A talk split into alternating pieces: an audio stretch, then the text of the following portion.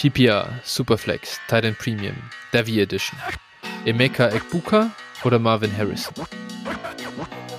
Marvin Harrison.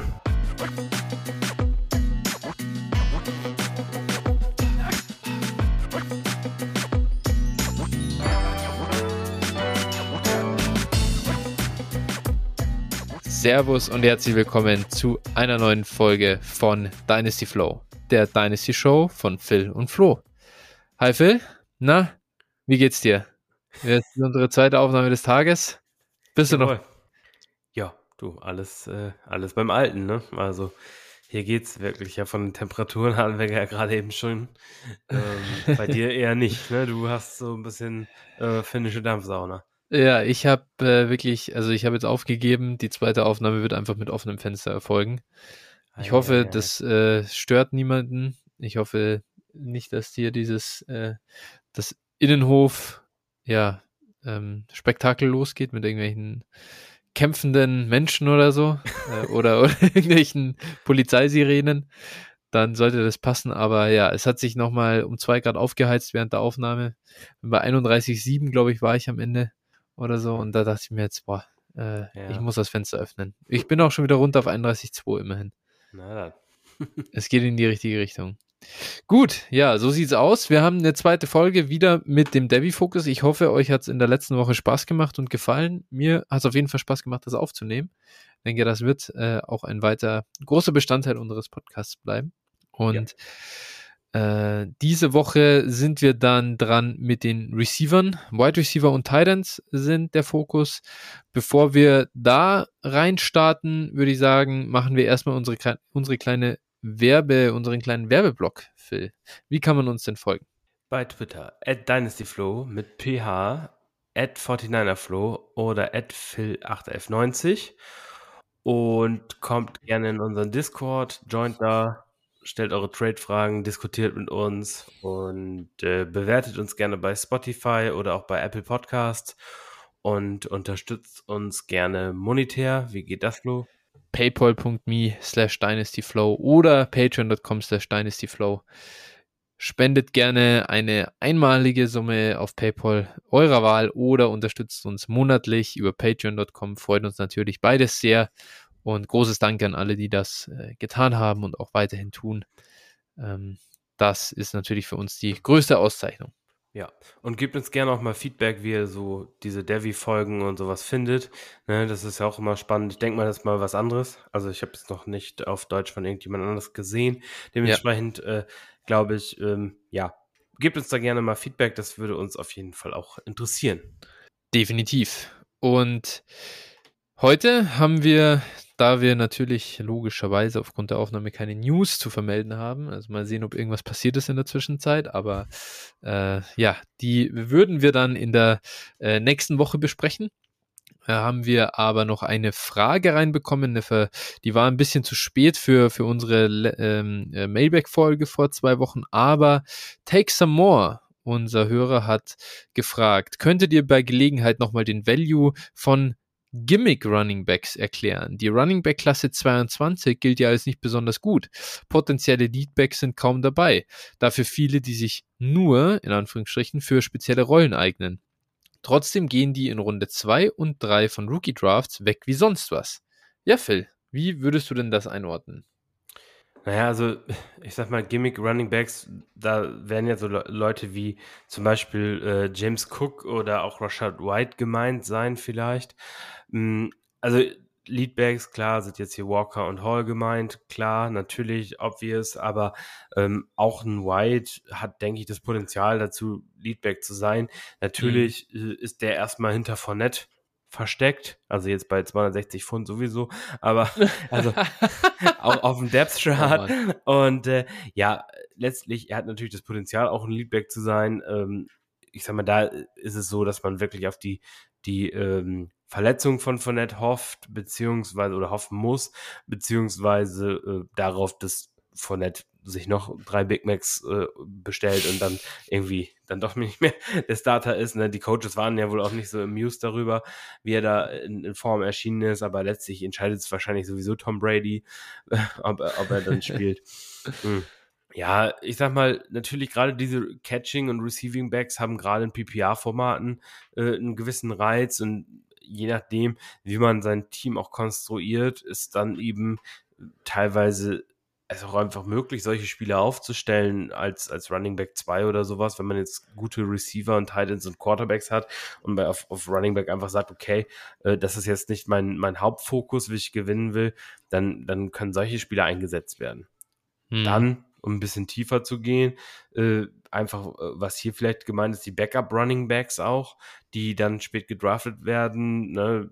Haskins, White und wie sie nicht alle heißen ähm, die haben natürlich auch alle dieses, dieses potenzielle Upside, wenn sie wirklich reinkommen dann. Und Running mhm. Backs mhm. kommen potenziell halt schneller rein als zum Beispiel ein Receiver. Wenn ich als Receiver irgendwie als Receiver 5 auf dem Depth Chart bin, dann ist es halt schwer, irgendwie da eine signifikante Rolle für Fantasy zu spielen. Und Running Backs, wir sehen es jedes Jahr, äh, ratzfatz ist der Starter weg, ratzfatz ist der, der äh, erste Backup weg und schon, schon bekommt ein Spieler drei Wochen eben äh, eine, eine Workload und ich kann ihn halt entweder selber starten oder kann ihn traden. Ne? Und das mhm. ist, deswegen ist, sind diese Spieler halt ähm, interessanter in, in Rookie Drafts beispielsweise.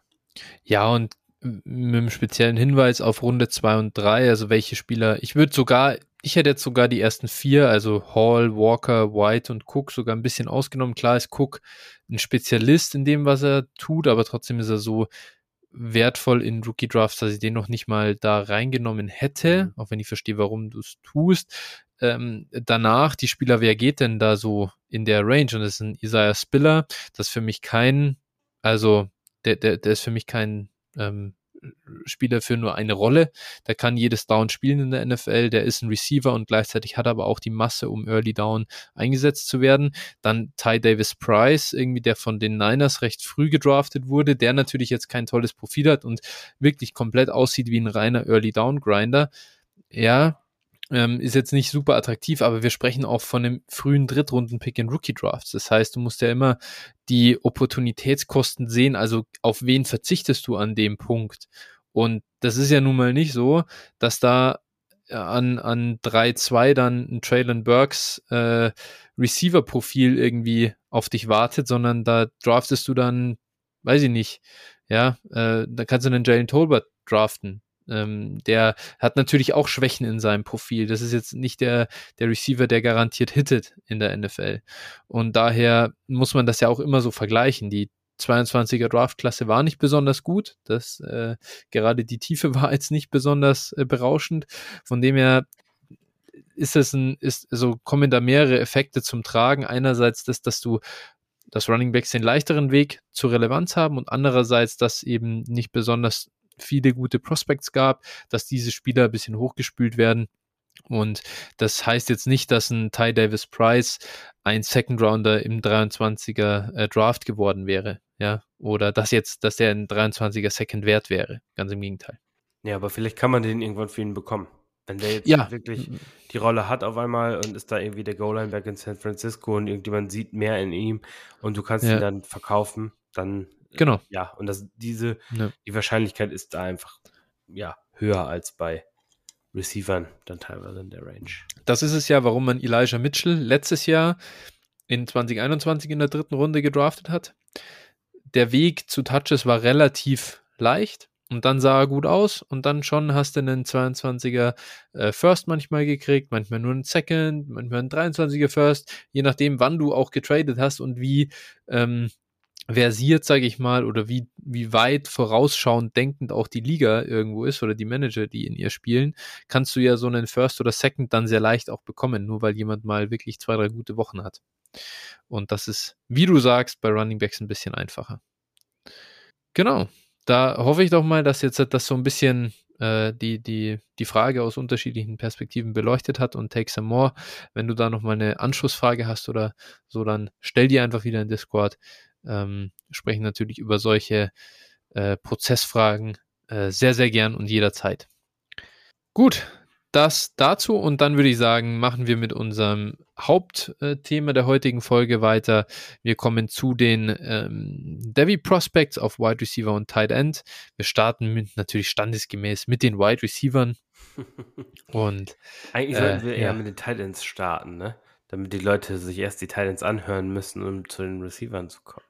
Ja, und wir starten am besten noch mit dem Tight End 5 und wir starten dann irgendwann, dass wir jetzt den Wide Receiver 1 zum Schluss aufheben, oder? Also, Denke. ja, ähm, das ist, äh, ich habe jetzt Bock auf Receiver, also auf keinen Fall. Na gut.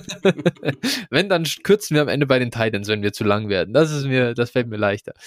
Äh, von dem her, komm, lass uns mit den Receivern starten. Äh, ich bin gespannt, wie groß ist denn dein erstes Tier, das du bei den Receivern hast? Zwei. Zwei, okay, ja, okay. Dann bin ich gespannt, wer ist denn deine Nummer eins? Ähm, ja, pff, sind für mich Back-to-Back. Ne? Ich ja. habe hier Jackson, Jackson, Smith und Jigba, einfach mhm. weil ich weiß, wer der Quarterback sein wird. Ich weiß, wie die Offense aussehen wird. Und äh, ja, hat dominiert, obwohl er mit halt zwei absoluten Superstars zusammengespielt hat. Ja. Und dementsprechend habe ich ihn auf der Eins. Die jeweils ja auch schon erfahrener waren als er muss man genau. auch noch dazu sagen. Olave als Senior, Garrett Wilson immerhin noch als Junior und da kam äh, JSN als Sophomore rein und hat dominiert. Ähm, ich verstehe die Wahl daher sehr gut.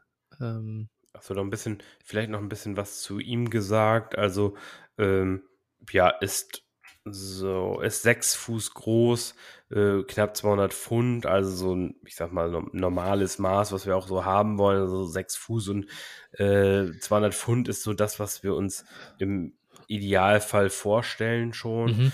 Mhm. Mm, genau, und äh, ja, dementsprechend die, die äh, größten ja, Anforderungen erfüllt er und dementsprechend, äh, ja, finde find ich, denke ich, ist er schon spannend wird im 23er Draft aller Voraussicht nach äh, äh, dabei sein. Ist eben bei Ohio State, glaube ich, haben wir auch gar nicht gesagt, gell? Five-Star-Recruit gewesen. Ähm, hat irgendwie das Ganze, also hat halt auch viel, was so Skills angeht, Yards after Catch, äh, gute Separation und so weiter und so fort. Was bei ihm ein bisschen das Problem ist, ist das Speed, glaube ich. Also da bin ich mir nicht so sicher, ob er den Top-End-Speed hat, aber auf der anderen Seite ist das für Wide Receiver auch nicht das absolut entscheidende Kriterium. Man braucht jetzt keine äh, Sub 4440, um, um dominanter Receiver in der NFL zu sein. Nee. Genau, also ich auch nochmal, um mein Ranking hier zu erklären, also in dem Sinne, wenn jetzt der andere, der also meine Nummer zwei ja, praktisch, ja. Ähm, hier eine überragende Saison spielt und ähm, wirklich überzeugt, dann würde es mich nicht wundern, wenn ich ihn nachher auf der 1 hätte. Also ja. ich, ich sehe das Ceiling etwas höher, aber ich sehe aktuell den Floor bei, bei JSN halt eben etwas höher. Deswegen habe ich ihn jetzt auf der ja. 1. Letztlich, ähm, ja, das nächste Jahr wird entscheidend. Da sehe ich halt, also die Sicherheit bei JSN sehe ich halt maximal hoch. Ja, verstehe ich. Verstehe ich komplett. Gut, wir kommen zu meiner Nummer 1 und deiner Nummer 2. JSN ist meine Nummer 2. Ich habe auf der 1 Keishon Boutte, Wide Receiver bei LSU. Ähm, er hat als Freshman im Prinzip ja direkt äh, ja, Jamar Chase beerbt, kann man sagen, oder? Oder nee, da hat er ja noch, äh, da hat er noch mit ihm gemeinsam gespielt, ja, oder? Ja. Hier, ne? Das ist ja, ähm, das wäre jetzt, hätte ich jetzt halt fast noch durcheinander gebracht. Ähm, na, nicht gemeinsam, der hat er ausgesetzt. Ja, also die waren genau. gemeinsam ja, am ja. College, wenn man so die waren will. gemeinsam aber, am College, ja. richtig, ja. Chase hat ja die 2020er Saison aus Gründen äh, und das war völlig zu Recht äh, geskippt. Der hatte sein, sein Draftkapital sicher, da hätte nur noch was passieren können. Er hat ihn dann beerbt ähm, und hat als Freshman direkt wirklich abgerissen äh, Highlights da rauskam. Also 3, fast 3,3 Yards äh, per Route Run gegen Man Coverage und ist halt einfach ein dominanter Outside Receiver. Äh, das ist das, was er aus meiner Sicht hat, athletische Vorteile gegenüber äh, Jackson Smith und Jigba das große, die große Frage oder zwei große Fragen. Einerseits natürlich die, die Umstände in LSU. Wie wird das 2022 aussehen? Die Offense ist fraglich. Und die zweite große Frage sind halt Verletzungen. Der hat äh, sich den Fuß gebrochen, wurde da jetzt schon zweimal, glaube ich, operiert. Und äh, das sind natürlich so Concerns, warum eine zweite OP, kann er da fit werden äh, und so weiter. Ich glaube, also er muss prinzipiell er muss auch in 2022 gar nicht spielen, um eine Top 10 Selection im NFL Draft zu sein. Ich glaube, er muss nur auf jeden Fall medically, sozusagen, die Medicals müssen passen. Die NFL muss sicher sein, dass er fit ist. Dann glaube ich, sind die auch alle on board. Ja, da bin ich wirklich gespannt bei ihm. Aber also, ob das alles so nachher hinhaut und äh, er dann wirklich so eine hohe Selection im Draft ist. Ich meine, wir haben es jetzt gerade im Prinzip bei ähm, Justin Ross.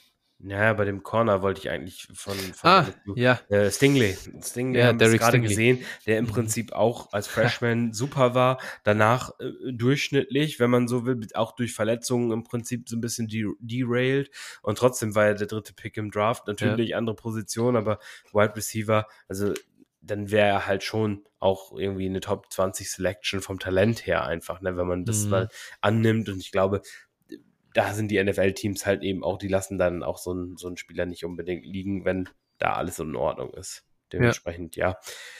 Das wird spannend zu sehen sein, was da dann letztlich mit ihm passiert. Jo. Gut.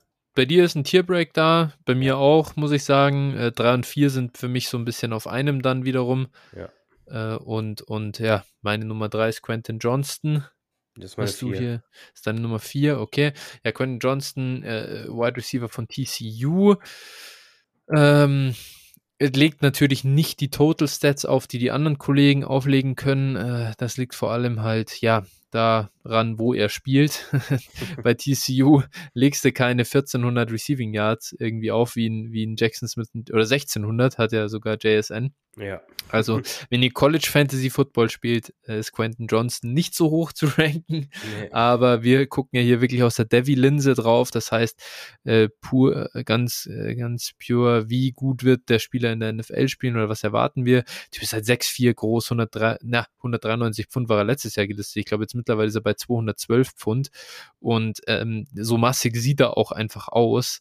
Ist ein, ein Spieler, der trotz dieser ähm, Maße halt fast acht Yards after Catch per Reception auflegt äh, und und äh, und also über im Schnitt über seine College-Karriere und äh, das bei einem A-Dot von 18 äh, Yards. Also das ist absurd. Der, der Typ kann halt irgendwie alles und ich glaube, das ist so ein absoluter äh, also potenziell ein absoluter Superstar, eben Outside Receiver in der NFL und das sind die, die ich in Fantasy auch haben will.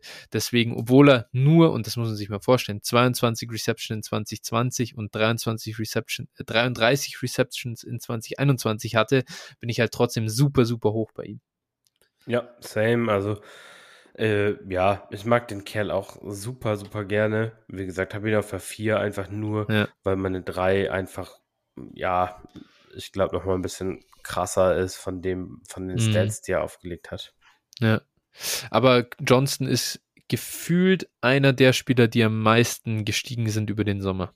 Habe ja. ich den Eindruck. Also, ich habe jetzt auch so Devi Rankings, jetzt ist er ganz oft die Nummer drei oder vier mittlerweile und er war lange so ein schon ein Top Ten Spieler, aber halt so irgendwo hinten auf acht und neun. Und ja. jetzt auf einmal ist er eigentlich überall Top 5.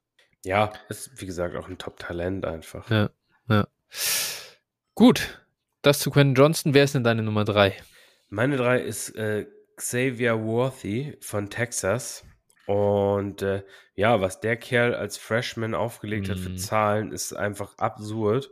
Äh, 62 Receptions, 981 Yards, 12 Touchdowns mit bei 15,8 Yards äh, A-Dot. Also das ist schon wirklich ähm, absolut krass. Und äh, wenn er das bestätigen kann, dann äh, ja, ist das halt auch der nächste Superstar. Hm, einzig bei ihm 6'1 groß, nur 160 Pfund aktuell gelistet. Das ist halt echt ein Fragezeichen. Äh, der muss ein bisschen mehr äh, draufpacken noch. Ne? Also das mit 160 Pfund wird es in der NFL wahrscheinlich äh, eng. Aber ich sag mal, wenn er sich irgendwo in Richtung 180 oder sowas bemühen kann über die nächsten zwei Jahre, dann äh, wird es schon, wird es schon eher besser was mich da echt, ähm, also ja, ich habe ihn, ich habe ihn auch auf der 4 oder ich habe ihn dann auch im zweiten Tier drin. Das war einfach absurd, was er da gerissen hat als Freshman. Ja. Das ist, und vor allem auch noch, muss man sagen, mit desaströsem Quarterback-Play. Ja. in Texas. Das war ja auch noch nix und, und dann sowas abgerissen, das ist Wahnsinn. Ähm, er ist, es, es ist ja jetzt mittlerweile abgedatet worden bei den, bei den Spielern, wirklich was das Gewicht angeht. Und jetzt hat er, er hatte halt, die, er war immer gelistet mit 160 und jetzt ist er gelistet mit 163. Und das ist halt so, ah, uff. Also ich weiß echt nicht, in welche Richtung es da gehen kann oder was da so sein, sein Gewicht am Ende sein wird. Ich, ich krieg da halt schon Devonta Smith Vibes, auch wenn ich ihn sehe, so vom, vom Körperbau her. Er ist extrem talentiert, das ist Wahnsinn, aber ich glaube halt, dass der eher mit 170 Pfund reingeht in, in die NFL und daher, ja, bisschen schade natürlich. Wenn der, wenn der Typ 200 Pfund hätte, Alter, dann wäre er wahrscheinlich die Nummer 1. Ja, ja, wahrscheinlich. Das ist, das ist so. Ja. Gut, ja. Das, das zu Xavier Worthy. Genau. Dann, Wen hast du denn auf der 5? Meine 5 ist äh, Jordan Edison, Wide Receiver USC. Mhm, bei mir auch, ja. 6 Fuß groß, 175 Pfund, äh, wie vorhin schon mal oder in der letzten Folge erwähnt, ähm, Biletnikov Award Winner, ähm, hat bei Pittsburgh zusammen mit Kenny Pickett gespielt und äh, ja, ist dann transferiert eben zu USC, äh, zu Caleb Williams und äh, zu eben Lincoln Riley.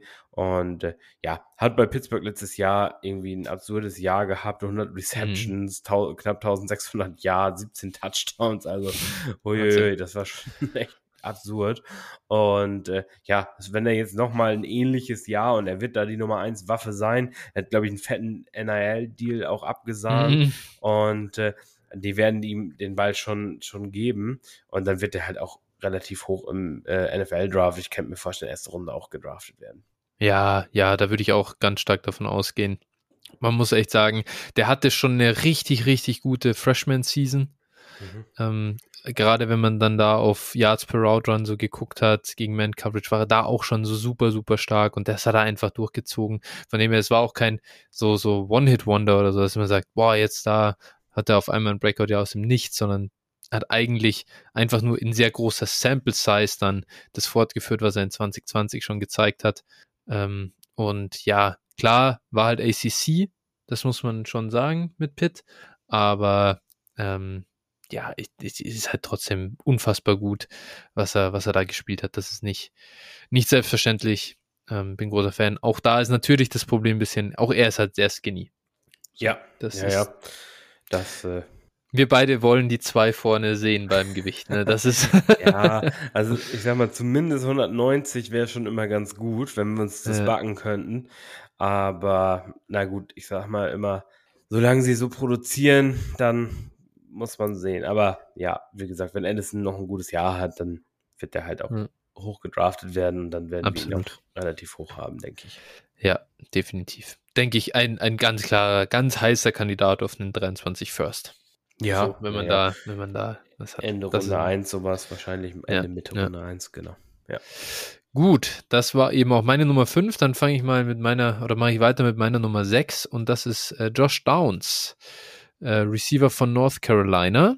Der ist tatsächlich keine 6 Fuß groß, eine ganz große Ausnahme in meinem äh, Ranking hier so. Also der einzige in den Top 10, der bei mir unter 6 Fuß groß ist ähm, ist 5,10 groß und äh, immerhin 180 Pfund schwer, zumindest äh, hier laut meiner Daten. Vielleicht ist da, da habe ich noch gar nicht geguckt, was sein äh, neuestes äh, äh Gewicht bei, bei North Carolina direkt ist, aber unabhängig davon, dass er da vielleicht ein bisschen was draufgepackt hat, äh, mit, mit 180 Pfund ist das okay.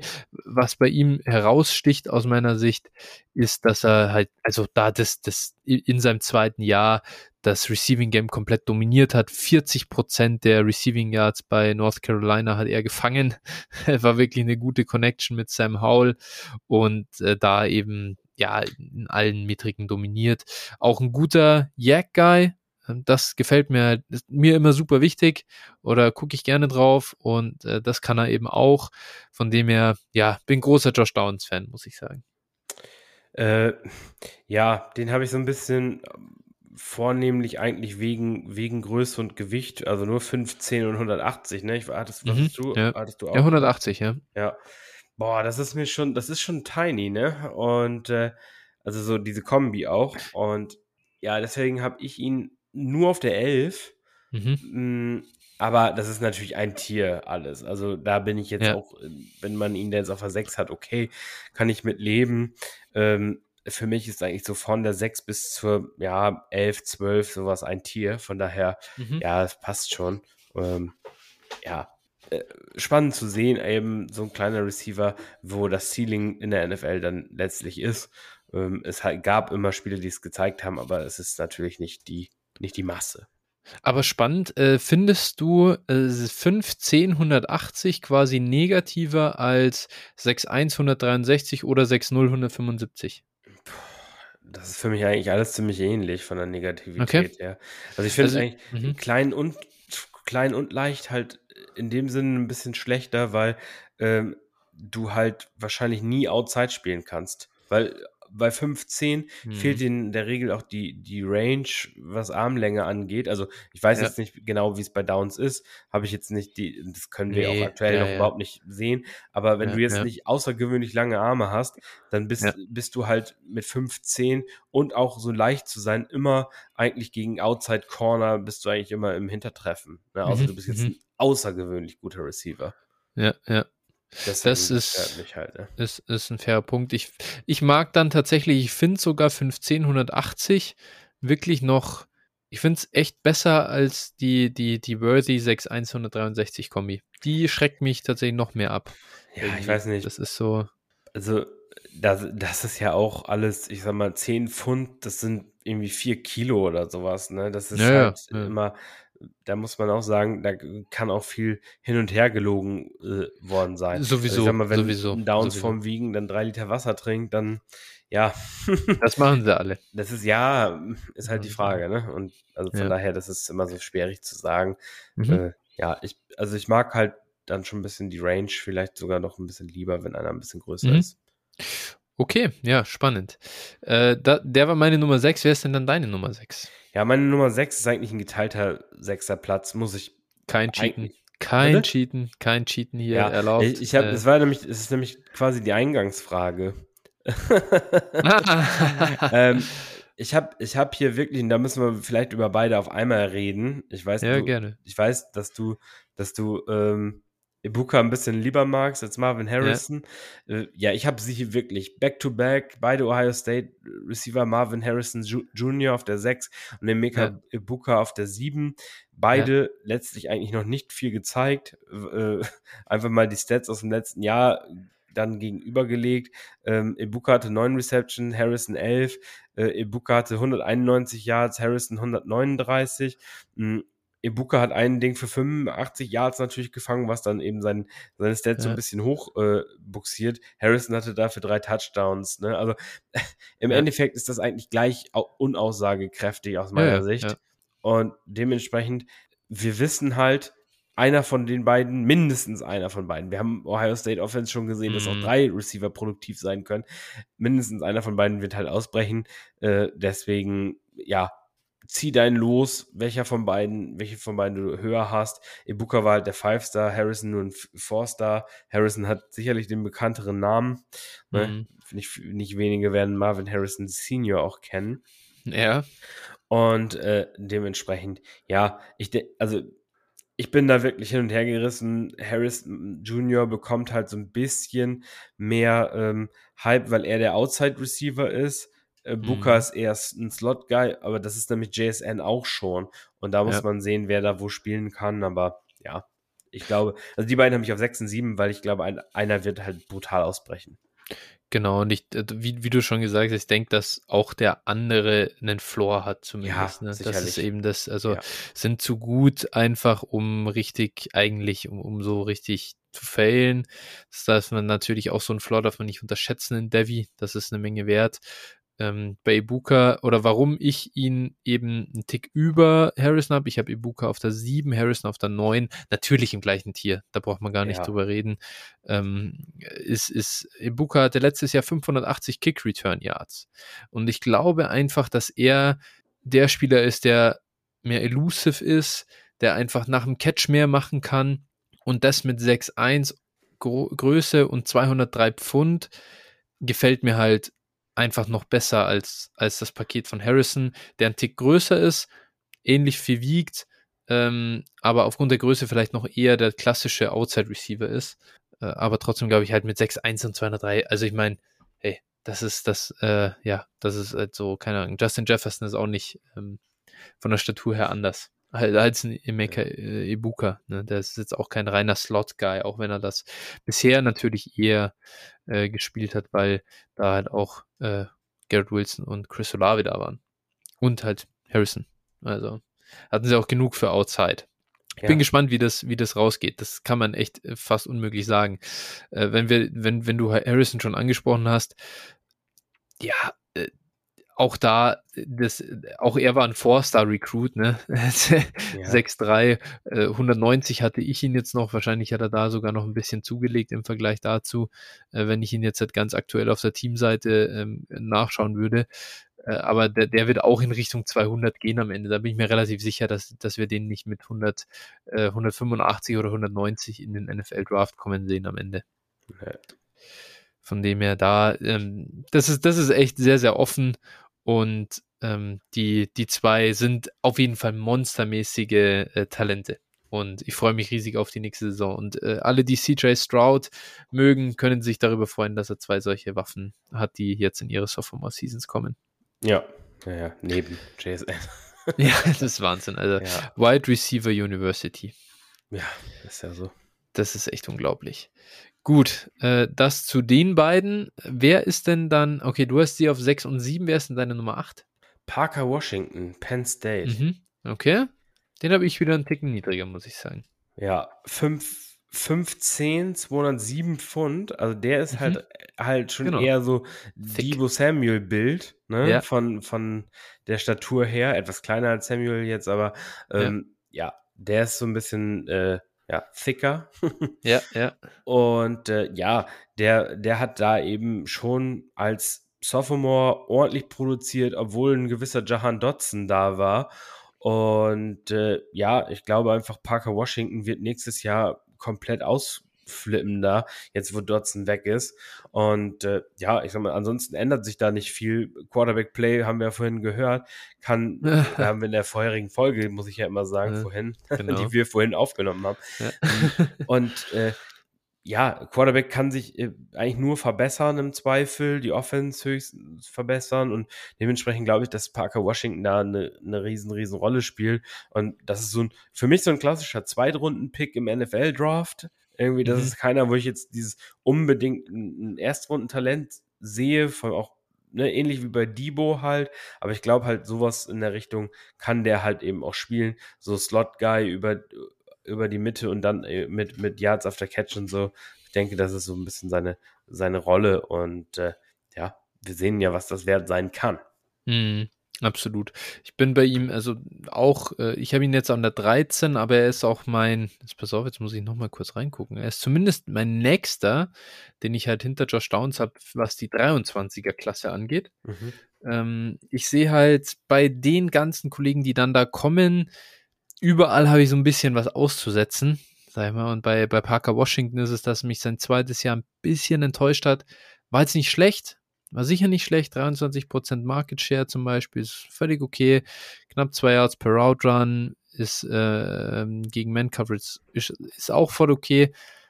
Aber er hat nicht so, ich hätte mir noch mehr gern erhofft. Ähm, jetzt ist Jaron Dotson weg, von dem er glaube ich auch an diesen großen, großen Breakout in Jahr 3. Würde mich nicht mehr wundern, wenn wir da was in Richtung ja, 35% bis 40% Receiving Yards Market Share sehen. Äh, und dann wird er halt sehr, sehr hoch gedraftet werden. Davon gehe ich auch aus. Ähm, daher, ja, ähm, halte ich da auch ganz tight meine, irgendwie mein ein Devi Share und äh, werde das auch abwarten, weil ich glaube, dass das eine, eine steigende Aktie ist. Ähm, aber ja, hätte, also um so auf das Downs-Level zu kommen, hätte es für mich noch einen Ticken, Ticken besser sein müssen. Ja, also ich glaube, so wenn ich mir das angucke, sie haben halt wahrscheinlich einfach eher Dotson gefeatured. Ne, ist ja häufig so, dass sie den älteren Spieler in der ja. Regel dann nochmal mehr einsetzen. Und äh, ja, wie gesagt, scha schauen wir mal gespannt darauf, aber ich glaube einfach, dass das Parker Washington da schon ein gutes Jahr haben kann. Absolut, absolut. Dann meine Nummer 8.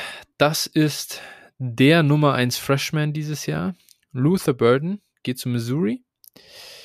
6 Fuß groß, 200 Pfund schwer, zumindest mal so bei 24-7 äh, gelistet. Ich weiß gar nicht, wo er jetzt hat, wie, wie Missouri ihn selbst listet, ehrlich gesagt. Aber Gardemaße, so zum Start auf jeden Fall. Ich könnte mir vorstellen, dass da auch noch ein paar Pfund vielleicht draufkommen. Ähm, äh, feiere ich sehr, ist ein Five-Star ähm, und oder Prospect. Ja, natürlich muss man da drei Jahre drauf warten, aber der Typ, glaube ich, ist halt auch wieder so ein, also das ist jetzt eine, eine Philosophiefrage, will ich einen Freshman so früh nehmen?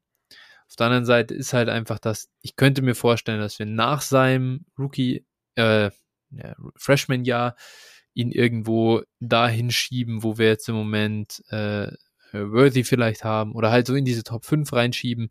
Und deswegen habe ich ihn da schon sehr, sehr weit oben. Ähm, in Missouri ist nicht viel, muss man sagen, äh, gegen, die, gegen das er sich durchsetzen muss. Das wird er, glaube ich, schaffen. Er wird, glaube ich, da abreißen. Deswegen habe ich ihn schon sehr, sehr weit oben auf der 8.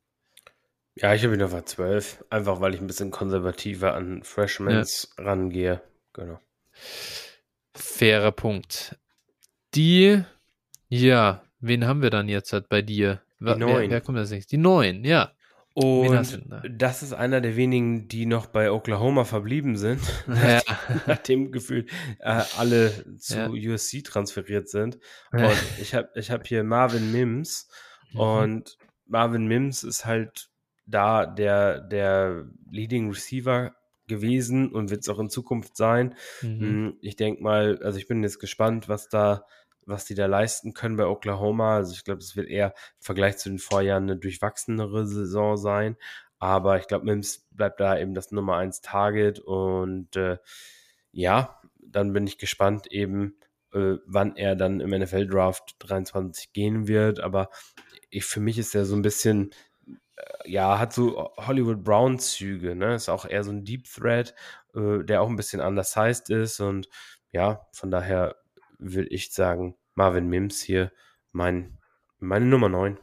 Spannend tatsächlich für mich, dass du äh, Marvin Mims über Josh Downs hast. Ja, ich mag den ein bisschen, bisschen ja, lieber. Ja, ja. Das ist äh, krass. Also Marvin Mims, ich mag ihn auch ganz gern. Er ist bei mir die 14, mhm. aber ich sehe schon ein bisschen mehr Limitierung oder ja, Limitierung einfach durch, durch die Size und vor allem da auch da eigentlich ähnlich ähm, wie bei, wie bei äh, na, Parker Washington hat mich das zweite Jahr halt nicht besonders überzeugt. Da habe ich auch mehr, da habe ich ein bisschen mehr erwartet. Mal schauen, was er jetzt in Jahr drei dann liefert dass die Quarterbacks weg sind, ist natürlich, oder ja, ist natürlich jetzt ein bisschen blöd. Mal sehen, wie es da weitergeht in Oklahoma. Ich sehe da auch ein bisschen schwierige Zeiten aufziehen, aber man kann auch in einem schlechten Team dann zumindest gute Market Share Zahlen auflegen. Das müsste er auf jeden Fall schaffen, um auch bei mir überhaupt nur seinen Platz zu halten, muss ich ehrlicherweise sagen. Ähm, das, ich projecte da schon durchaus dominantes Jahr für ihn in Oklahoma. Ja, ich glaube, ich glaube halt, das wird so einer sein, den wir Anfang der zweiten Runde im 23er Draft draften würden mm, mhm. oder werden. Ich, gut, ich sag mal, in diesem, im diesjährigen Draft wär, wäre das wahrscheinlich ein Spieler, den wir Ende der ersten Runde gedraftet hätten. Also, mhm. so, davon. Ja, ja, ja, ja, äh, keine Frage. Das, aber gut, das, das, das, das sagt jetzt natürlich auch eine Menge über, ja, äh, die 2022er Klasse aus. Naja, ähm, genau. Das dazu. Äh, der nächste Kandidat, den wir haben jetzt, Moment, jetzt, jetzt äh, bei dir, jetzt kommt bei uns beiden die 10. Die haben wir beide noch nicht, oder? Richtig. Jo. Meine Nummer 10 ist Bo Collins von Clemson. Uh. 2024 kommt der Kollege raus. Und ich muss sagen, in den habe ich mich gerade in den letzten Tagen, als ich so ein bisschen mehr nochmal geguckt habe, echt ein, ein bisschen verliebt. Äh, 6'3 groß, 195 Pfund schwer. Und ähm, ja, über zwei Yards per Route gegen Man Coverage als Freshman. 22% der Receiving Yards gefangen in den Spielen, in denen er gespielt hat. Natürlich keine guten Total Stats geliefert. Wir haben über die Clemson Offense schon ganz oft gesprochen mit dem Fiasko, das da in 2021 stattgefunden hat. Aber unter den Gesichtspunkten, finde ich, hat Bo Collins wirklich eine gute Saison gespielt. Und ich glaube hier ganz, äh, ich glaube hier wirklich fest ans Talent äh, von dem Mann. Ich glaube, das ist ein richtig guter Receiver. Ähm, ja, fand ich auch. Ich muss jetzt gerade mal hier nachgucken. Ich habe den nämlich nicht drinne. Ich war mhm. mir, bin mir nicht sicher, ob der nicht schwerer verletzt ist. Das wäre unangenehm. Das weiß ich tatsächlich äh. nicht. Oder das, also wir hatten, er ist, er ging gar nicht so spät auch, oder er ging sogar noch zu früh für mich in unserem, äh, ähm, na, Campus to Canton Draft. Was Campus to Canton ist, haben wir in der äh, letzten Folge erklärt. Er hat aber nur eine Hamstring. Er hat seinen Hamstring injured. Ja, am okay. 6. Mhm. April. Das ist okay. Also denke, das äh, kann man verkraften. Ja, ist auf jeden Fall ein Spieler, den ich so irgendwo wahrscheinlich auch in der Top 30 habe, aber nicht in der Top 15. Okay, ja. Dann, next one, bei dir die 10? Ja, das ist jetzt reine, reine Projection. Spieler, der im Prinzip äh, am College bislang nicht viel gezeigt hat äh, mhm. und jetzt von Georgia zu Alabama transferiert ist und mhm. ist halt ein reiner Upside-Shot, ne? Das ist, äh, meine 10 ist Jermaine Burton von Alabama dann eben jetzt und ja, Schauen wir mal, ob er jetzt bei Alabama dann eben, wäre nicht der Erste, der zu Alabama transferiert und dann auf einmal mhm. sein äh, großes Jahr hat und dann auf ja. einmal früh im NFL-Draft genommen wird. Äh, ja, Bur Jamelin Burton, äh, do or die, ja, bei Bama. Ja, stimmt. Nix gezeigt, finde ich, würde würd ich jetzt gar nicht mal unbedingt sagen. Ich finde, der hatte eigentlich ein ganz gutes Freshman-Jahr bei Georgia. Für einen Freshman halt. Ja, gut, ähm, aber auch nichts, wo man jetzt sagt, boah, wow. Nee, nichts, wo man sagt, boah, wow, aber hey, 16% Market Share als Freshman. Ja. Das ist schon ordentlich. Da, wie viele Freshmen kommen nicht mal aufs Feld? Und bei Georgia sind jetzt auch nicht lauter Krücken da. Nee, also die haben ja schon auch immer gute Recruits und so. Von dem her ähm, finde ich schon nicht so schlecht. Das zweite Jahr aber wirklich dann halt, da hat er nicht draufgepackt, sondern eher abgebaut. Das ist natürlich das, was, was ein bisschen weh tut. Ähm, und ja, ich bin auch gespannt, wie er, wie er sich bei Bama macht. Ich habe ihn nur in so Player to Watch in dem nächsten Kreis dann ja. drin, weil es für mich, ich glaube auch nicht so recht dran, dass er wirklich so richtig gut ist. Dafür war die zweite, das zweite Jahr zu schlecht, aber ja, ähm, kann auf jeden Fall, kann mich auf jeden Fall Lügen strafen mit dem äh, Bama-Effekt, den du schon beschrieben hast. Ja, das ist, das ist auch der Grund eigentlich. Also wenn er jetzt irgendwo anders hin transferiert wäre, dann wäre es für mich wahrscheinlich, wäre für mich wahrscheinlich auch nicht in den Top äh, 15. Aber man ja. muss das einfach sagen, es ist jetzt halt auch kein, äh, also das ist nicht ungewöhnlich, dass das äh, dann dazu führt, dass er früh ja. Definitiv. Das stimmt. Jameson Williams war der letzte Kandidat, ne? den wir ja, zum Beispiel da hatten. Das ist einfach so. Ja. Ähm, gut, dann meine Nummer 11 ist Chris Marshall, Freshman von Texas AM. 6,395 Pfund. Ich glaube, mehr muss ich eigentlich gar nicht großartig sagen. Ähm, ein Freshman mit diesen Maßen bei Texas AM kann er auf jeden Fall was machen. Da ist zwar noch ein zweiter äh, Five-Star-Recruit da, aber ähm, mit Evan Stewart, genau, den habe ich nicht in den Top 15 tatsächlich, aber der ist an sich auch da dann direkt im, also im Blickfeld. Chris Marshall gefällt mir halt davon extrem gut und der hat so geil ausgesehen in diesem ähm, All-American Game. Da dachte ich mir dann, ey, boah, Alter, wenn ich das gesehen habe, einfach da doch nochmal deutlich rausgestochen. Die Maße, das Pedigree, mal schauen, was AM halt aus ihm macht. Ne? Das ist das, äh, das ist das Gefühl, das, äh, oder das, das, was ein bisschen das Ganze trübt, aber ansonsten ähm, passt da schon wirklich sehr, sehr viel für Chris Marshall. Ja, den habe ich auch auf der 15. Gründe hast du im Prinzip auch schon alle genannt, ja. Müssen wir mal sehen, wie das dann ausgeht. Wie sieht denn deine Nummer 11 aus? Ähm, meine 11 war Josh Downs. Ah ja, okay. North Carolina, mhm. genau. Deine 12? War Luther Burden. Mizzou. Luther Burden. Wahnsinn. Ja. Wer ist dein nächster? Wer ist dein nächster, den wir noch nicht genannt haben? Meine 13.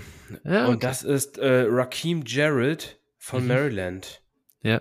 Äh, Five-Star Recruit gewesen, bringt ihm die Größe auch mit, mit 6 äh, Fuß und über 200 Pfund. Mhm. Und mhm. ja, war eigentlich, hat bislang im Prinzip auch äh, ganz ordentlich produziert. Es hätte doch mal ein bisschen mehr sein können jetzt, aber Maryland tatsächlich hat auch ähm, mehrere nennenswerte Receiver gehabt und er hat mhm. sie nach wie vor.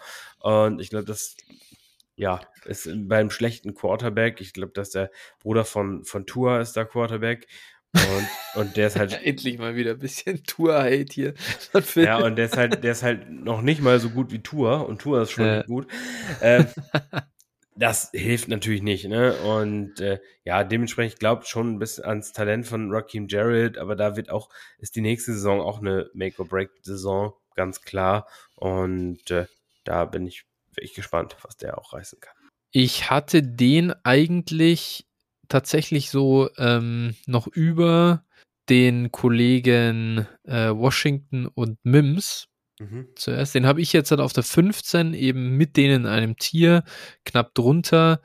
Finde es echt ein bisschen schade, dass er in, seiner zweiten, in seinem zweiten Jahr da nicht mehr gerissen hat. Vor allem, weil der zweite Receiver oder, oder auch ein richtig Dante Dimas, genau, der zweite Receiver bei äh, Maryland, ist ja sogar noch ausgefallen. Ja. Also der hat ja auch noch echt eine und glaube ich eine ganz, ganz schlimme Knieverletzung sogar gehabt. Ne? Ja. Also ich glaube, die war wirklich äh, furchtbar. Mal sehen. Ich weiß nicht, wie der zurückkommt, ehrlich gesagt. Äh, und ob und in voller, in, mit voller Kraft und keine Ahnung. Mal sehen.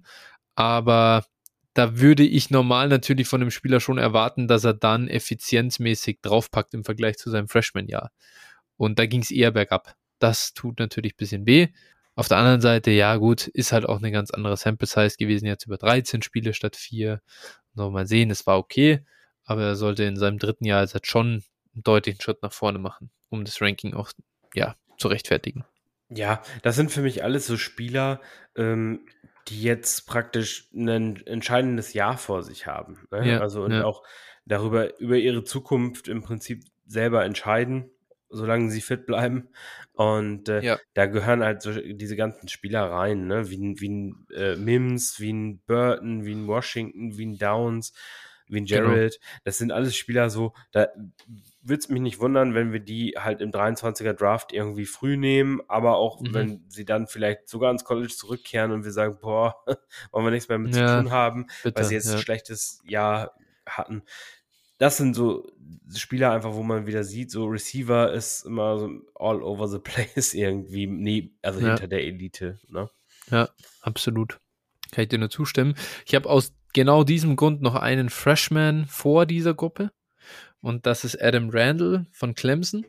Leider, leider das Kreuzband gerissen mhm. im, im Frühjahr. Das ist wirklich heartbreaking, muss man sagen, so für uns als Fantasy-Fans, glaube ich.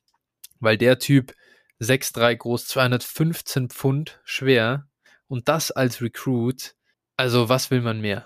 So von mal von dem so als Startpunkt und äh, dann sieht man, wenn man sich von dem so Tape Breakdowns anguckt äh, von der Highschool, das, dem siehst du halt das nicht mal an. Also du siehst ihm an, dass er so, dass er die Masse hat und die Statur hat, aber der ist ja dabei auch noch wirklich beweglich und halt nicht so eine, nicht einfach nur so eine Bahnschranke, die da quasi so die Seitenlinie runterläuft, sondern der hat wirklich auch noch äh, äh, die Skills, um nach dem Catch zu produzieren. Ich glaube, das wäre ein richtig, also das wird ein richtig geiler Receiver. Ich bin jetzt deswegen auch nicht raus und deswegen habe ich ihn ja auch noch so hoch.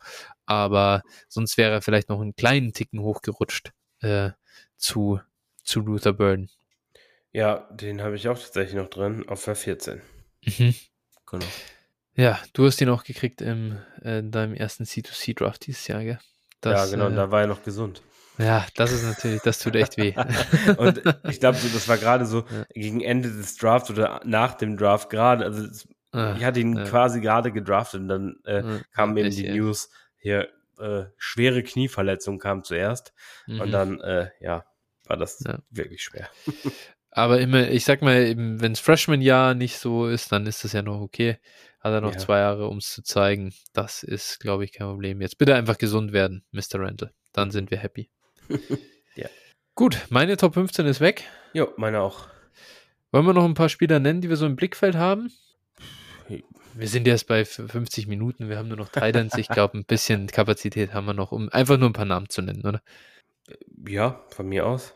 Ah, hast du, oder ich, ich hätte ich hätt hier gleich noch eine Liste stehen, deswegen ich kann Dann auch gerne starten. Hau, hau raus, ja. Ich hau raus. Äh, vielleicht erstmal die Riege an Freshman. Evan Stewart hatten wir schon angesprochen. Äh, Five-Star-Recruit eben auch zu Texas AM gegangen. Ein anderer Barian Brown, Four-Star, äh, der ist bei Kentucky und ich glaube vom Skillset her und so könnte der da so ein bisschen in diese Wanda Robinson-Rolle reinkommen und vor allem halt auch so dahin wachsen, dass er, dass er die dominante Waffe in der Offense wird in Kentucky. Ähm, Matthew Golden, der ist leider, muss ich sagen, zu, zu Houston gegangen, was ich nicht ganz verstehen kann, weil ich glaube, sein, sein Talentlevel wär, ist, also, ist eigentlich zu hoch für Houston, ähm, die, die ja in der, also die ein G5-Team sind, in keiner Power 5 Conference spielen. Ähm, da ist er halt jetzt, glaube ich, instant so mit das beste Talent in der, in der ganzen Riege und kann deswegen natürlich auch super äh, sofort produzieren. Ähm, deswegen da ja, ist der, ist der Weg zur Produktion zumindest leicht und frei. Dann noch Sam Bake, der gute alte, äh, ein guter Tipp von, vom, vom guten Fazio, dem äh, Freshman-Experten schlechthin, ähm, so, den, den ich kenne auf, auf Twitter. Äh, ja, Sam Bake, wenn man sich das anschaut und ihm, ihn anguckt, auch da wahnsinnige Erscheinung, einfach, ich glaube, 6, 6, 3 oder 6, 4 groß, auch 200, gute 200 Pfund schwer, auch er kann sich bewegen und nicht nur Contested Catch Bälle fangen. Äh, man sieht dann auch ein bisschen natürlich, was, was mir gefällt, so vom, vom Bild her. Und äh, ja, der letzte, den ich noch nennen würde, Adonai Mitchell, der bei, der ist bei Georgia, hatte eine ganz gute Freshman-Season, glaube ich, einen sehr spektakulären Catch im Championship Game gegen Alabama und ja, einfach auch ein großer Outside Receiver, ein bisschen skinny leider, ich glaube ich hat nur 190 Pfund bei 6,4 Größe, aber trotzdem kann auch einer der, der besten Outside Receiver, glaube ich, werden in der 2024er Klasse. Äh, den kann man mal im Blick behalten. Jo, ich habe dann noch, äh, anknüpfen daran, habe ich dann noch Konata Mumfield, äh, der eben bei Akron dominiert hat und jetzt zu Pittsburgh transferiert ist. Mhm. Eigentlich da die 1B-Waffe neben äh, Jordan Edison sein sollte für mhm. den äh, dahin transferierten Quarterback Keaton Slovis. Aber der, der jetzt ja weg ist, ist Konata Mumfield mhm. da eigentlich die Eins und äh, dementsprechend wird das auch spannend zu sehen sein, mhm. hm, was der da reißen kann. Dann äh, habe ich auf jeden Fall noch T. Tyroa Macmillan. Ah, ja, ja, ja. ähm. Auch Freshman, Nummer 5 Re Recruit von äh, Arizona. Mhm. Und äh, ja, 6'4 groß, 1,5 185 Pfund nur, aber ich hoffe, dass der so ein bisschen sein Frame noch reinwachsen kann. Auf jeden ja. Fall ein großes Target. Mm, dann habe ich noch auf dem Zettel und zwar den anderen Macmillan, und zwar Jalen Macmillan von Washington. Der mhm. sieht ein bisschen, war ich wirklich erinnert an, ähm, ach, wie hieß der denn noch, der andere Washington Receiver? Dante Pettis. Hm, oh genau, Gott. die sehen, die haben eine relative Ähnlichkeit und äh, da bin ich wirklich mal gespannt, ob der in seinem zweiten Jahr jetzt einen Schritt nach vorne machen kann. Mhm. So, äh, aber auf jeden Fall auch ein spannender Spieler. Ansonsten, ja, glaube, brauchen wir jetzt ja, nicht das nur Name, mal... Name Dropping äh, fabrizieren, ja, aber ja. ja. Spannend, spannend. Mal sehen, wie es da weitergeht. Ähm, okay, dann würde ich sagen, das zu den Receivern. Und wie sieht es denn auf Tight End aus? Wir haben mal gesagt, wir machen unsere Top 5. Mhm recht viel weiter als fünf, finde ich, äh, da irgendwie richtiges Ranking aufzustellen, wird auch gar nicht so einfach. Da habe ich noch ähm, zwei, drei Namen, die ich interessant finde, aber ja. die Top 5 ist schon auch relativ klar, finde ich. Oh, also so klar finde ich sie jetzt nicht, aber okay. äh, also ich habe zum Beispiel einen auf jeden Fall nicht drin, den du zu 1000 Prozent drin ja, haben wirst. Ja, ja, ja. Und äh, ja. Also ich habe einen noch wirklich, der gehört eigentlich noch ran. Aber okay, gut. Also sechs, dann wäre bei mir wirklich endgültiges Ding vorbei. Ja. Aber okay. Lass uns doch starten mit deiner Nummer eins. Ja, Michael Mayer von Notre Dame. Mm, ja, wir haben hier über den ja schon ein bisschen häufiger gesprochen. Ist einfach äh, hochproduktiver Titan, der im nächsten Jahr rauskommt, der zu, zu 99 Prozent, wenn er nichts Verrücktes mehr macht, in der ersten Runde gedraftet wird. Und äh, ja, abzuwarten bleibt natürlich, wie dann die athletischen Werte am Ende tatsächlich aussehen. Hm, darüber sind wir uns, glaube ich, nicht so ganz einig. Äh, aber ja, wie gesagt, ich, ich vertraue da einfach aufs Draftkapital und einfach auf die äh, Production am College. Deswegen Michael Mayer, Notre Dame, meine Eins. Das stimmt. Da sind wir, wir sind hier einfach bei ihm, ja, ich glaube, einfach anderer Meinung, so ein bisschen, was, was seine Athletik angeht. Ähm, von der Underlying Production her finde ich, ist das sehr gut vergleichbar zu Jalen Weidermeyer. Und das war auch ein Top-Producer am College. Und leider hat er getestet, der gute Mann. Das hat ihn eine ganze Menge Geld gekostet. Ja, mehr, mehr testet im Bestfall nicht, ne? Also, genau, genau. Ich glaube, darauf wird es rauslaufen, wenn es so ist. Ne? Warum sollte er auch, ne? Ja, das wäre bescheuert, ne? Also äh, sollte einfach sich sparen ich, ich glaube halt wirklich, dass da die Athletik ein bisschen fehlt. Am Ende würde ich aber, man muss auch nicht unbedingt das, man muss auch nicht nur dieses, dieses super Floor, Floor, also so total bodenlose ähm, äh, Floor, diesen Floor-Vergleich zu Jalen Weidermeyer ziehen, der halt produktiv war. Man kann ja auch Trey McBride nehmen zum Beispiel. Der finde ich auch sein, der hat halt auch seine Offense dominiert, hat gute Stats aufgelegt, so, aber ist halt auch nicht der Überathlet. Und für mich ja, gut. Ja, McBride hat halt bei Colorado State gespielt, ne? Das ist ja, halt nicht Notre schon. Dame und ja. Ja. Ich weiß nicht, wie seine Zahlen als Freshman aussahen. Bei McBride habe ich jetzt gerade nicht mehr auf dem Zettel, aber. Ja, schon gut, schon ja. gut. Aber ist, wie gesagt, ist ja Colorado State, das muss man auch gar nicht so ähm, unbedingt vergleichen. Aber ich glaube halt, dass Michael Meyer am Ende, was wird er in der, in der NFL sein? Ich glaube nicht, dass er ein Top-Talent in der NFL wird. Das ist halt so mein Problem bei ihm. Und da muss man mal sehen vielleicht ein, solid, also ein guter All-Around. Ich will jetzt gar, es geht ja, es geht ja hier nur um Fantasy, ne? Auch ganz wichtig. Ich glaube, dass das ein super, das kann ein super Thailand sein. Der kann halt auch blocken. Der ist halt nicht undersized. Der, der wiegt 250 Pfund, ist 6,5 groß. Für, für eine NFL-Franchise ist das ein anderer Wert vom Thailand her als für mich als reiner Fantasy-Spieler. Aber ich gebe halt nichts aufs Blocking. Ja, äh, ich glaube halt, er wird ein Red, also ich glaube, dass sein Floor in der NFL halt äh, Pat Fryermuse ist. Sein Floor. Ja. Und äh, deshalb mit, mit äh, Upside nach oben und dementsprechend, äh, ja, hat das einfach seinen Wert, ne? Und ich glaube einfach, dass der, also instant, wenn er gedraftet wird, äh, für Fantasy wird er halt mindestens Teil in 7 sein mhm. äh, in Rankings. Und ich sag mal, selbst wenn man nicht an, an den Spieler glaubt, dann glaub, muss man halt an den Value glauben, meiner Meinung nach. Und dementsprechend, ja, First Round Pick wird er ziemlich sicher sein. Ja, da würde ich dir sogar komplett zustimmen. Ich habe es letzte Folge schon mal angesprochen. Ich habe das Ranking auch wirklich extra nicht aus so aus Value-Perspektive gemacht, weil ich dann, dann ist es ein bisschen langweiliger. Dann nehme ich ihn natürlich auch als Titan 2, ganz klar, weil der Floor einfach unglaublich ist und weil du einen, auf jeden Fall einen 23 Second, also wird er nächstes Jahr wert sein. Da bin ich mir super sicher. Äh, das ist bei allen Kandidaten, die ich jetzt noch so vor ihm habe, nicht sicher. Außer, außer gut, also außer bei einem. Aber äh, deswegen aus Value-Sicht gebe ich dir da völlig recht. Ich glaube halt, dass er, ich werde ihn auch nächstes Jahr nicht draften. Das ist halt so der Punkt. Und deswegen, warum soll ich ihn dann jetzt hochranken? Das macht ja auch irgendwie keinen Sinn. Meine Nummer eins auf der anderen Seite, Freshman letztes Jahr gewesen äh, und das ist Brock Bowers, der Tight End von Georgia. Der ist ein bisschen oder ein gutes Stück leichter, 6'4 groß, 230 Pfund schwer nur. Ähm, absolut äh, abgerissen eben, also hat wirklich das Receiving Game auch von Georgia dominiert in seinem ersten Jahr als Tight End. Das ist äußerst ungewöhnlich und ja, kann irgendwie alles, also ist halt auch richtig gut nach dem Catch und von dem her glaube ich da mehr an Ceiling. Braucht halt noch zwei Jahre im College. Ähm, das ist natürlich der ganz klare Nachteil im Vergleich zu Meyer. Aber ich denke für äh, den 24er Draft einer, der ja sehr, sehr früh äh, ausgewählt wird von in, in Fantasy-Kreisen.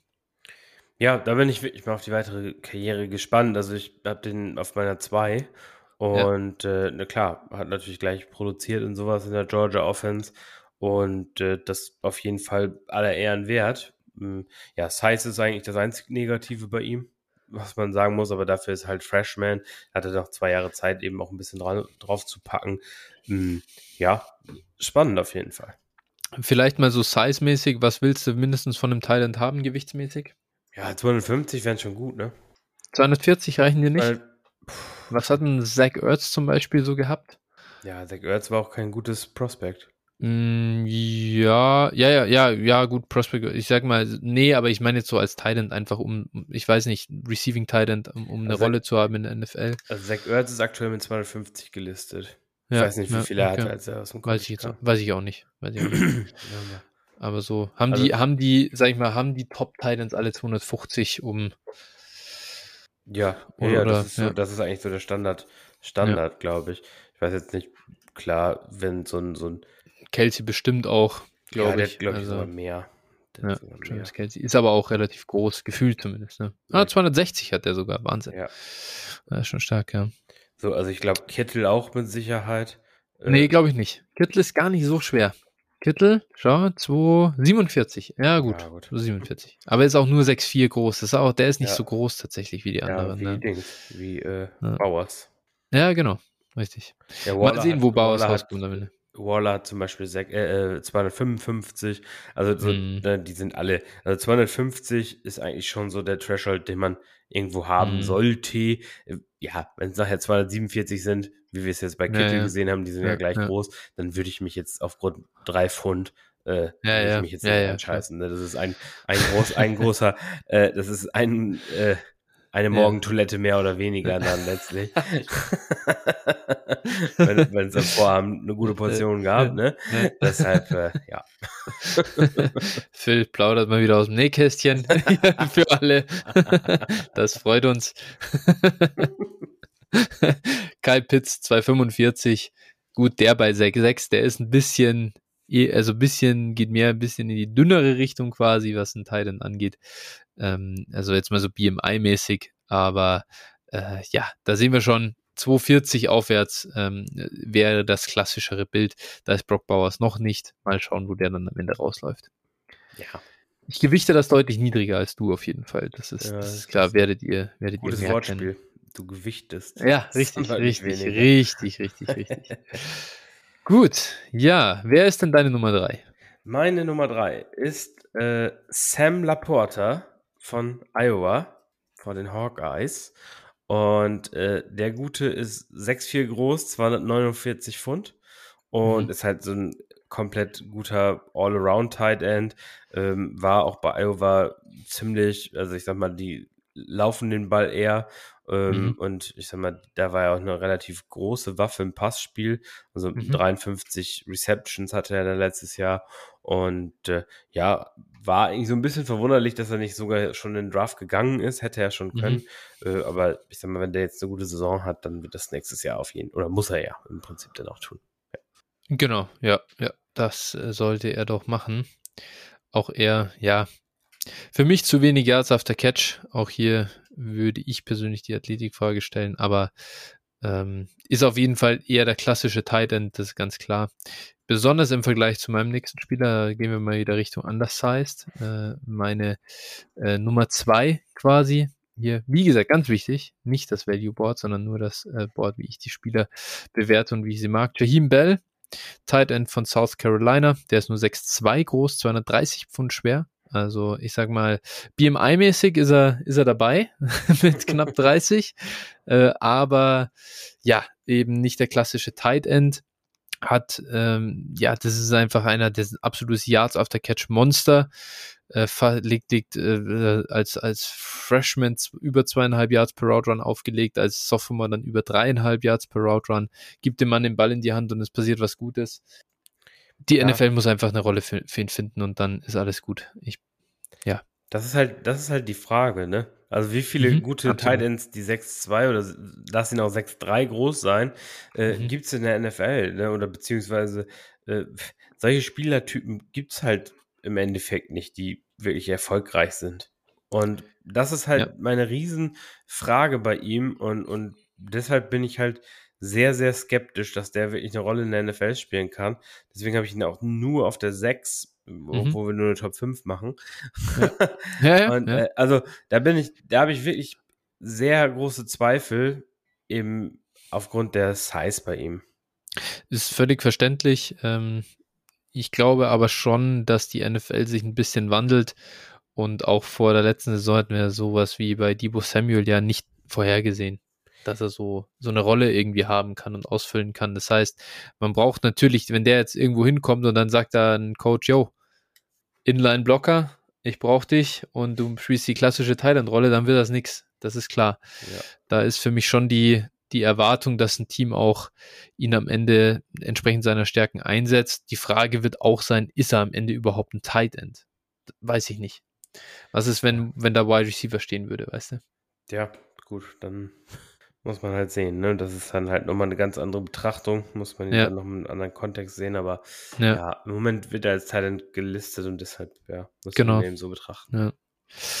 Mal sehen. Auf jeden Fall spannendes, äh, ich glaube, ein spannendes Profil werden wir auch ein bisschen drüber lernen, wie dann die NFL das Ganze sieht.